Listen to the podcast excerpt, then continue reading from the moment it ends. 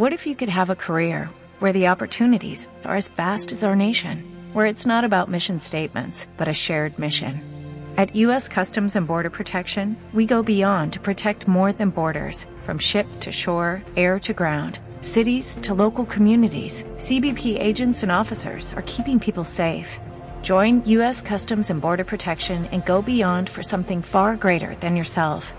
Learn more at cbp.gov/careers.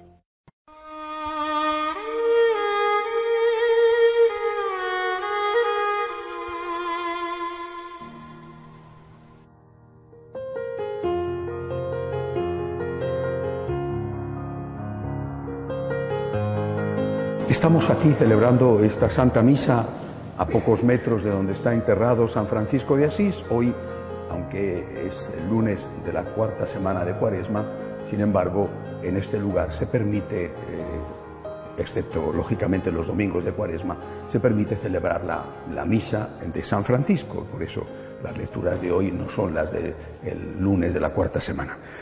Eh, quisiera dirigir nuestra meditación esta mañana hacia la figura de San Francisco.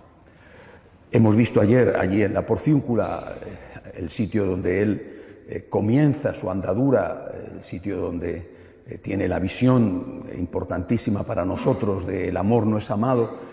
Hemos visto algo del carisma de San Francisco uniéndolo con nuestro carisma, el amor no es amado, cómo hacer amar al amor enseñando a agradecer. El amor no es amado en una iglesia llena de gente rezando, pero todos para pedir. ¿Cómo tenemos que hacer frente a esto? Pues enseñando a agradecer. Así el amor será amado, así la iglesia no se derrumbará.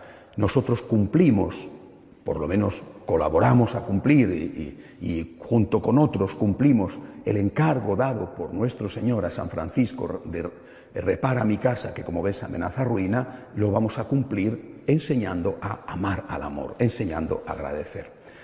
Esta es la misión, la misión de San Francisco, nuestra misión, ayudar a la Iglesia, evitar que se derrumbe y hacerlo con aquella intuición que tuvo San Francisco, como os decía ayer, que quizá ni siquiera ellos eh, supieron ver del todo, eh, porque no estaban en la época, no vivían en la época de la secularización como nosotros, no vivían la, la, quiebra de la Iglesia que estamos viviendo nosotros, pues nosotros colaboramos a ayudar a la Iglesia a evitar que se derrumbe, enseñando a agradecer, purificando la motivación por la cual nosotros o los hombres deben acudir a la Iglesia. Bien, esto, esto en cuanto, repito, a San Francisco, eh, a la misión de San Francisco. Pero ahí me gustaría hoy hablar de la persona de San Francisco. Es decir, eh, podemos caer en la, tentación de ver las cosas que la persona hace sin darnos cuenta y sin fijarnos de quién es la persona.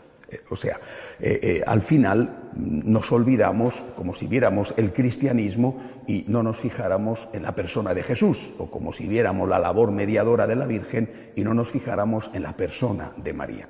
¿Quién fue San Francisco?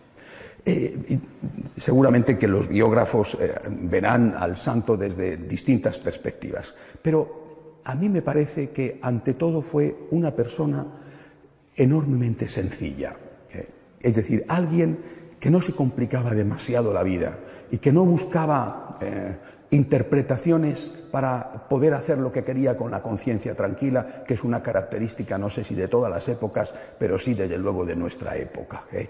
Hoy se habla de discernimiento, que es una cosa muy buena y muy necesaria, pero muchos hablan de discernimiento eh, como el truco para poder hacer lo que quieres ¿eh? Eh, y, sin embargo que no te moleste la conciencia. Bueno, San Francisco no hacía demasiado discernimiento, también lo hacía, pero él era muy simple, era un hombre sencillo, veía las cosas, las interpretaba al pie de la letra y no se complicaba la vida intentando, repito, buscar excusas para hacer lo que quería. Este hombre sencillo, hijo de un comerciante eh, que sabía vender el producto, si no, ¿cómo vas a ser hijo de un comerciante? Eh, sabía vender el, material que su padre tenía, las telas de su padre, cuando se convierte a raíz de una, eh, una experiencia muy dura en, la cárcel, a, a, punto de morir después de la batalla, bueno, cuando se convierte, este hombre decide simplemente dedicar su vida a amar a Jesús, amar a aquel que él experimenta como alguien que le quería como él era. creo que esto es un punto esencial en la espiritualidad personal de San Francisco. San Francisco se encuentra con un Dios que le ama y que le ama como Él es. ¿eh? Es decir, un Dios que le ama con un amor de misericordia hacia un pecador. ¿Eh? Eh, si uno compara a San Francisco con Santa Teresita de Lisieux, por ejemplo, Santa Teresita de Lisieux dice que ella en su vida jamás hizo un pecado mortal. San Francisco no decía eso. No decía eso porque no era verdad. ¿eh? Decir, eh, se llamaba, le llamaban el rey de la juventud, o sea, el rey de las juergas. ¿eh? Era famoso aquí, en esta ciudad, por las juergas que organizaba. Y ahí habría seguramente de todo. Y desde luego mucho vino. Era un mediterráneo puro. Bueno, era un hombre que vivía la vida, joven que vivía la vida, rico, no era muy alto, pero seguramente era de una relativa buena presencia, bueno, simpático. Este muchacho, este joven, se va a encontrar con un Dios que le ama tal y como es.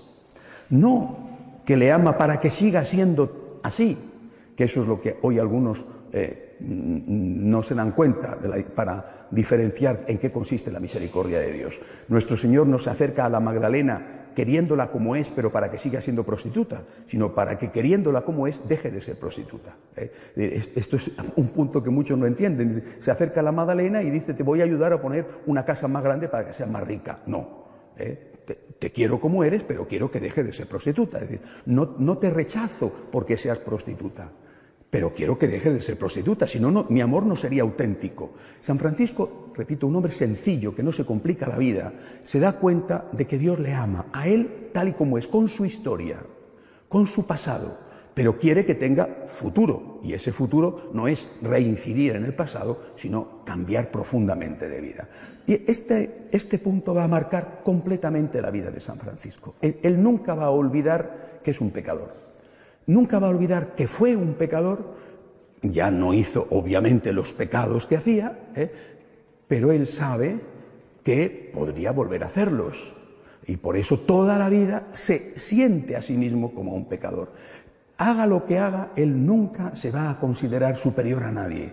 Repito, un punto fundamental en la espiritualidad de San Francisco. ¿eh? Nunca se va a considerar más que los demás, nunca. Y lo era, pero yo creo que él nunca fue consciente de lo que era. E, y eso hace que la primera virtud en San Francisco, más importante incluso que la pobreza, sea la humildad. Esa virtud que le asemeja tanto a la Santísima Virgen. Siempre dirá de sí mismo que es un pecador. A lo largo de su vida hay momentos y escenas eh, bellísimas, algunas muy duras. Hay una que me gusta muchísimo y es cuando eh, ya enfermo, muy enfermo, ya con las llagas, no podía andar, tenía que ir en, un borriquito, iba Fray León con él, acompañándole. Llegaron a un pueblecito, una aldea, porque él iba predicando, incluso muchas veces ni predicaba, simplemente su presencia humilde y pobre era un signo de conversión a la gente. Delante de una persona así, la gente decía, si es feliz sin tener nada, ¿por qué no puedo ser feliz yo, aunque no tenga todo lo que quiero tener? Pero en ese pueblo, en esa aldea, cuando él llegó, eh, se encontró con que eh, había un sacerdote que vivía con una mujer, lo que se llamaba entonces una barragana. ¿eh? Bueno, vivía con una mujer en concubinato, el pueblo, una aldea, sabe todo el mundo. Bueno, y los, los paisanos estaban muy molestos con su cura. Bueno, pensaban que aquello quizá no valían los sacramentos, estaban muy, muy molestos y muy preocupados. Entonces llega él, le consideraban ya el santo, anuncian la llegada del santo, acude la aldea entera a la plaza, van a la eh, iglesia, arrancan de la iglesia de su casa al sacerdote, lo llevan y lo arrojan delante de los pies de San Francisco, pensando que San Francisco le iba a dar la gran filípica, ¿no? la gran regañina. De San Francisco se da cuenta de que tiene aquel hombre asustado a sus pies, el pueblo alrededor expectante eh, y lo que hace San Francisco es que se pone de rodillas delante de este hombre, le besa las manos y le dice, estas manos consagran a Cristo y yo no quiero saber otra cosa. Eh, eh, ¿Por qué me parece importante esta escena? Porque primero habla de lo que Él es, una persona tan humilde que jamás juzga a nadie. No digo que jamás juzga nada, sino que jamás juzga a nadie. Es muy diferente. ¿eh? Él no era ni tonto, ni tampoco era un permisivo. Lo que está mal, está mal, pero no juzga a las personas. Se pone de rodillas, besa esas manos, él que no quiso ser sacerdote, eh, besa las manos de un sacerdote y dice, a mí no me importa lo que él haga con su vida, estas manos consagran y es lo único que yo quiero saber. Eh, eh, y creo que esto es una lección para cada uno de nosotros en un tiempo como el presente, donde todos somos muy dados a juzgar a los demás. no solamente a juzgar lo que la persona hace, sino a juzgar a la persona. Y entonces nos consideramos, sin darnos cuenta quizá, superiores al considerarnos superiores, al considerarnos superiores que estamos cometiendo un gravísimo pecado. Porque él, San Francisco, que realmente era superior, jamás se sintió superior a nadie. Pienso que para mí por lo menos es la primera clave de la, de la eh, personalidad y también de la espiritualidad de, la, de, este hombre concreto que funda esta gran obra. Eh, hablando, después de hablar de la humildad, yo creo que para él lo, esencial era un enorme amor al Señor. Un amor al Señor del cual él eh, era consciente. Es decir, él sabe que ama al Señor, pero a la vez él sabe, o por lo menos piensa, es consciente de que, de que tendría que haber alguien mejor que él para hacer la tarea que le han encomendado. Es decir, eh, muchas veces repite, eh, cuando la orden empieza a crecer, eh, hay que pensar que en, vida de él, él muere con 44 años, o sea, muere jovencísimo, por lo menos para nuestro estándar de vida media, ¿verdad? Eh, la orden llega a tener en vida de él más de 10.000 hermanos que se reúnen aquí en Asís, en el llamado capítulo de las esteras, más de 10.000 religiosos, imagínense entonces no se había descubierto América, de toda Europa. Eh, en vida de él hay ya mártires franciscanos en, Marruecos, en vida de él hay ya grandes personajes como San Antonio de Padua. Es decir, la orden está creciendo y está teniendo una gran importancia. Y este hombre sencillo, eh, que no es ni siquiera sacerdote, se encuentra desbordado.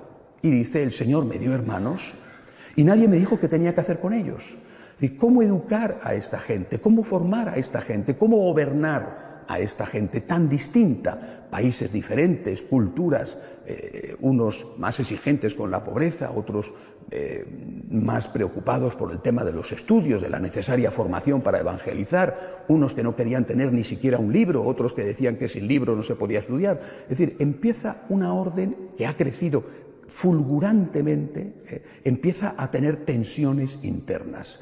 Y este hombre se da cuenta, piensa que es incapaz.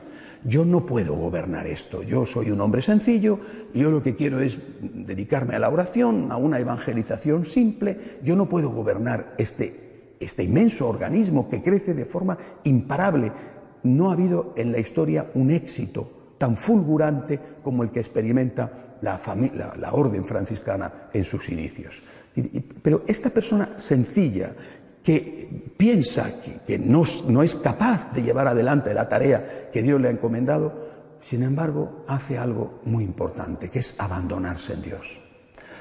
Eh, ¿Por qué destaco esto? Porque muchas veces nosotros, eh, hablo de mí, evidentemente, pero creo que todos nosotros, nos parece que no estamos a la altura de lo que se pide de nosotros que tendría que ser una persona más santa, que tendría que ser una persona más elocuente, una persona mejor preparada, que no estamos a la altura. Y entonces damos un paso atrás.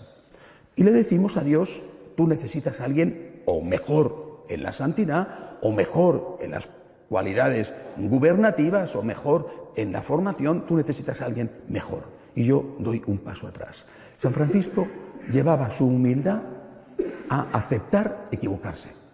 Si tengo que equivocarme, me equivoco. Es decir, si, fracaso, fracaso. No estoy aquí para tener éxito, estoy aquí para hacer la voluntad de Dios. el Señor sabrá por qué me ha tenido que elegir a mí, yo no lo sé, eh, pero yo estoy aquí para hacer la voluntad de Dios. Es decir, no estoy aquí para tener éxito, no estoy aquí para triunfar, seguramente otros lo harían mejor, pero yo estoy aquí, mientras Dios quiera que esté aquí. Es decir, cada uno de nosotros tiene que decirle eso al Señor.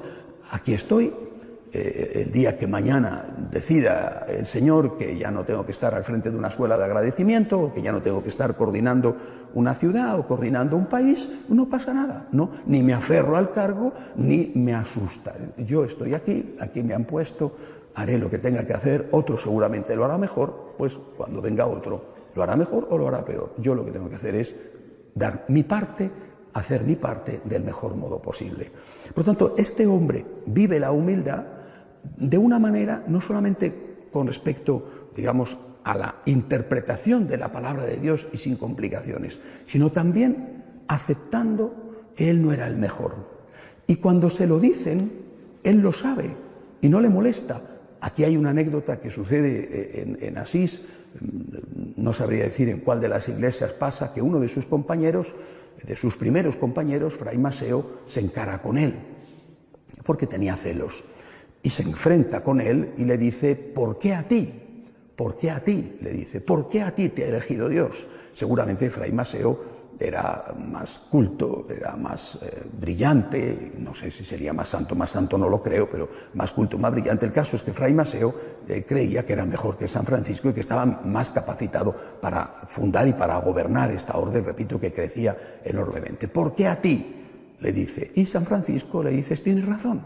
Pero a mí no me lo he preguntado muchas veces, pero solo hay una cosa que me parece que es la causa de por qué el Señor me ha elegido a mí.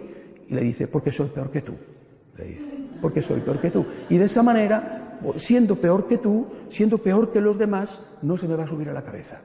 Soy muy consciente de quién soy y quizás sea por eso que el Señor me ha elegido a mí, porque así queda de manifiesto que el Señor es el que hace las cosas.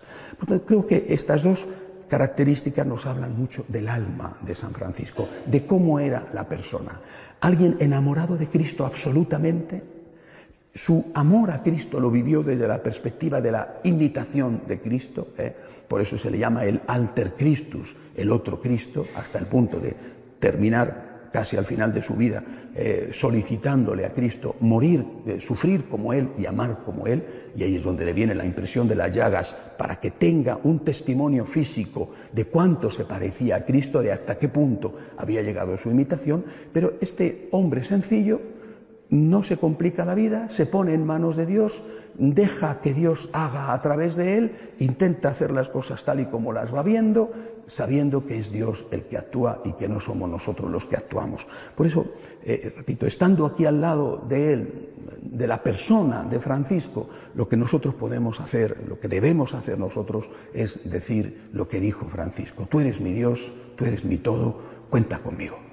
Yo no soy perfecto, yo no soy el mejor, y eso lo tenemos que decir todo, repito, ¿eh? yo no soy, pero cuenta conmigo. Lo que yo tengo es para ti. No te quiero ocultar nada, no, te, no quiero reservar nada, cuenta conmigo. Lo que tengo es para ti. Otros seguramente podrán hacerlo mejor, estupendo, pero yo lo que tengo, Señor, te lo doy. Yo te amo, yo quiero amarte y con mis limitaciones, con mis defectos, con mis pecados, aquí estoy, Señor, para hacer tu voluntad. Yo quisiera que, por lo tanto, esta, esta misa de hoy junto a San Francisco fuera también para cada uno de nosotros una renovación de nuestra consagración. Aquí estoy, Señor, soy una poca cosa, no valgo mucho, pero aquí estoy, Señor, para hacer tu voluntad. Cuenta conmigo, ¿eh? si tú me has llamado, yo no te voy a decir que no, aunque seguramente otros podrían hacerlo mejor que yo. De pie, por favor.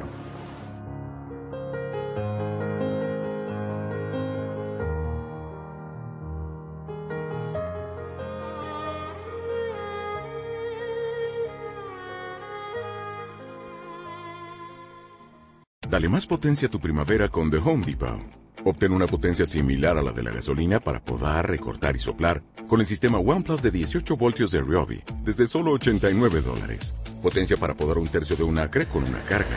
Potencia para recortar el césped que dura hasta dos horas. Y fuerza de soplado de 110 millas por hora. Todo con una batería intercambiable. Llévate el sistema inalámbrico OnePlus de 18 voltios de Ryobi. Solo en The Home Depot. Haces más. Logras más.